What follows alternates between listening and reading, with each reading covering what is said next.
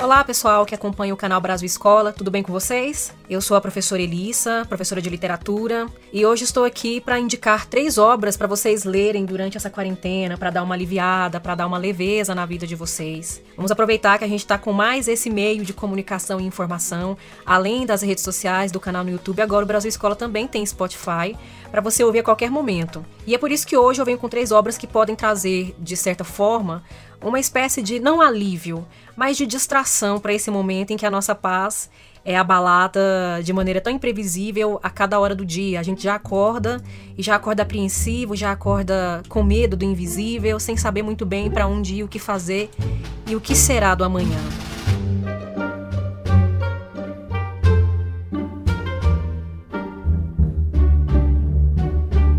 As três obras que indico para vocês hoje, cada uma delas pertence a um gênero literário. A primeira é o livro de poemas do nosso grande clássico querido Carlos Drummond de Andrade, o livro chamado Sentimento do Mundo, da editora Companhia das Letras, Companhia de Bolso, né, uma edição de bolso que eu tenho, que vocês podem comprar, que é baratinho. Mas também vocês podem encontrar os poemas dessa edição na internet, em PDF, para vocês lerem, porque o Drummond é muito popular, ele é muito famoso.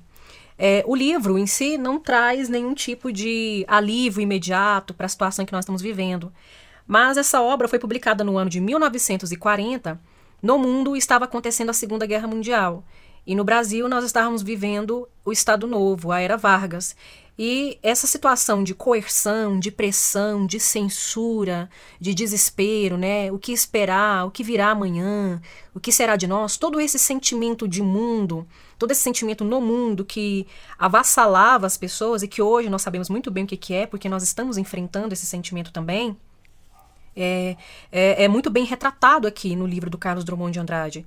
E o que é interessante é que, ao mesmo tempo que a gente não se sente sozinho por estar numa situação como essa, a gente chega à conclusão de que outros momentos, outras pessoas, outras épocas, outras gerações também vivenciaram situações limite, situações tão tensas como essa que nós estamos passando é, a gente também tem uma mensagem de esperança, porque nessa obra o Carlos Drummond de Andrade ainda tem uma, um, um, olhar muito sonhador, muito utopista em relação à realidade. Acredita que a união das pessoas, né, que as pessoas andando de mãos dadas, andando juntas, elas podem, elas poderiam é, ter algum tipo de consolo e chegar mesmo a alguma algum refrigério para a alma. Eu vou ler um poema para vocês desse livro apenas para ilustrar. O livro chama-se Mãos Dadas, que é uma coisa que nós não podemos fazer atualmente, né? Apenas simbolicamente nós podemos dar as mãos para aquelas pessoas que nós amamos. Mas que fica essa metáfora para vocês refletirem sobre a necessidade de estarmos juntos quando é necessário fazer o que fazemos para nos proteger e para proteger aqueles que amamos.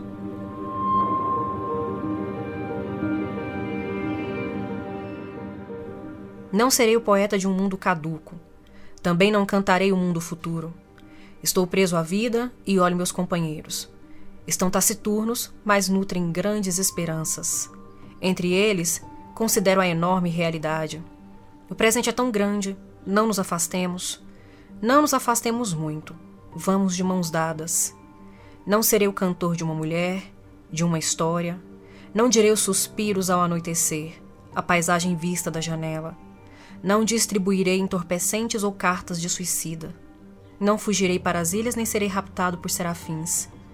O tempo é a minha matéria, o tempo presente, os homens presentes, a vida presente.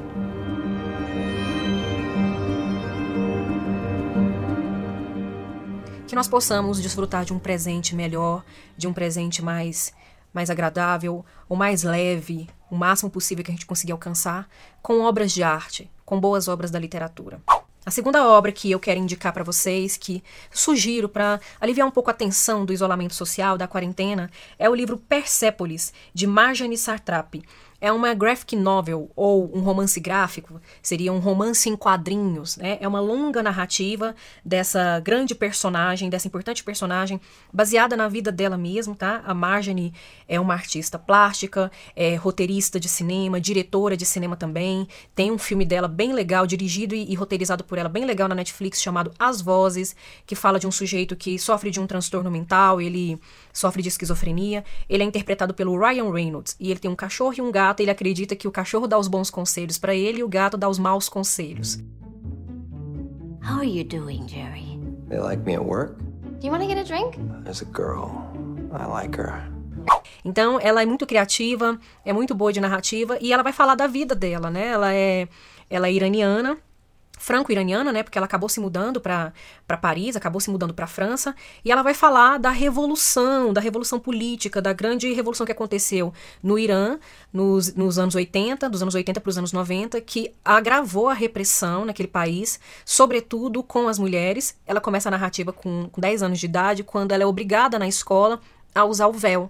As escolas deixam de ser bilíngues, deixam de ser laicas, e a Marjane Satrapi é uma mulher feminista e já naquele tempo, no momento em que o feminismo ainda não tinha esse discurso tão reconhecido tão, e tão fortalecido por um conjunto maior de mulheres, ela nem, inclusive, nem usa esse termo naquele momento ali, ali ainda, né? Dentro da narrativa. Mas ela enfrenta esse mundo em que ela vive, ela não aceita calar das imposições do Estado, ela não aceita calar das imposições da família, se bem que a família dela é, tem uma mente bem tranquila, bem aberta, são bem abertos ao diálogo. Eles mesmos, a própria mãe dela, o pai dela acreditam que se ela ficar por muito tempo no Irã, as coisas podem não terminar muito bem para ela, então eles apoiam esse essa espécie de exílio que ela acaba fazendo e depois se torna mesmo uma mudança, uma decisiva mudança. E nesse momento de amadurecimento, né, dela saindo dessa infância e adolescência até chegar à fase adulta, muitos incidentes acontecem não só na vida pessoal dessa garota, mas também no, no mundo, no país dela, na Europa. Ela enfrenta xenofobia, ela enfrenta preconceito, ela enfrenta misoginia, ela enfrenta intolerância religiosa de várias formas possíveis.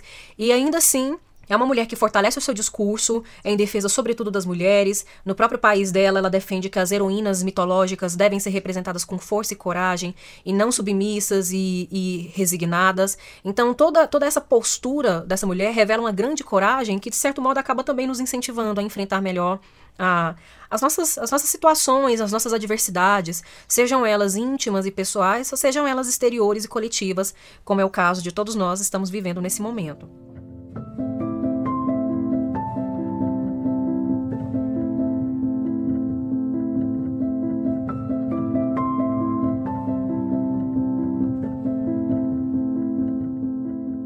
A terceira obra que eu indico é um conto clássico da literatura brasileira, é o conto O Alienista, de Machado de Assis. E por que, que eu indico essa obra? Porque ela coincide muito com, com boa parte do que nós estamos vivendo nesse momento. A obra, o conto, é um conto longo, ele é protagonista. Alguns chamam de novela. Eu não vou entrar nesse mérito agora de discutir qual é o gênero literário, a qual gênero literário o alienista pertence. Eu estou pegando esse termo a partir da organização que o John Gladson fez num livro chamado 50 Contos de Machado de Assis. Ele selecionou esses contos. Como ele colocou nessa coletânea de contos, ele coloca dessa forma, ele nomeia dessa forma, então eu vou usar o termo dele aqui para fazer essa indicação. Mas que vocês saibam que há esse debate. O alienista é novela ou conto? Eu não vou dar uma resposta definitiva. Vários estudiosos têm suas justificativas para defender cada um desses gêneros. Eu prefiro ficar aqui é, de acordo com o que o crítico e o antologista estiver falando no momento. Então, John Gladson chama o alienista de um conto, é o terceiro conto dessa antologia, ele é relativamente longo, e ele gira em torno do alienista Simão Bacamarte. Alienista no século XIX é a palavra sinônima para que hoje nós conhecemos como psiquiatra. Então, ele é um profissional que cuida da saúde da mente, ele vai cuidar da cabeça das pessoas. E o Simão Bacamarte começa a, a, a, ele abre a Casa Verde, que é o, o, sanatório, né, que é esse hospício, que é a casa de Orates, que é o termo que ele usa no livro, para internar pacientes que precisam de atendimento. E ele começa a internar as pessoas a partir de extravagâncias sociais, principalmente. Cada pessoa é considerada louca ou perturbada mentalmente a partir de seus excessos, de suas extravagâncias sociais. O excessivamente ciumento, o excessivamente avarento, é, a, a, aquela pessoa que gosta apenas de ficar comprando roupas, que não pensa em mais nada na vida. Né? Então, todas essas, essas pequenas bizarrices sociais são tratadas pelo Bacamarte como doenças mentais. E aí ele começa a internar as pessoas e a casa de Horácio vai ficando lotada de gente. Chega a um ponto assim de só ele ficar do lado de fora praticamente. Então, é, apesar da gente ter essa situação de confinamento, de prisão, né, de uma ordem médica, vocês têm que ficar dentro de casa, vocês têm que ficar dentro desse sanatório, vocês têm que ficar em quarentena, a gente tem uma forma muito irônica e muito peculiar, que beira mesmo o cômico, que beira mesmo o, o, o xiste, que é típico das narrativas de Machado de Assis.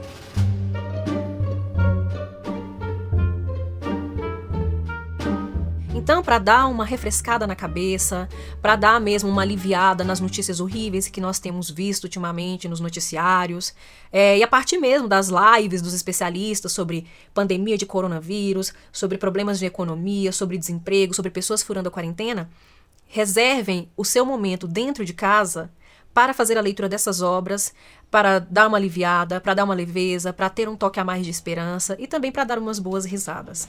Ah, eu espero que vocês gostem, espero também que vocês compartilhem com, com pessoas do seu convívio, vocês podem compartilhar sem, sem ter contato físico, né? A gente compartilha pelas redes sociais.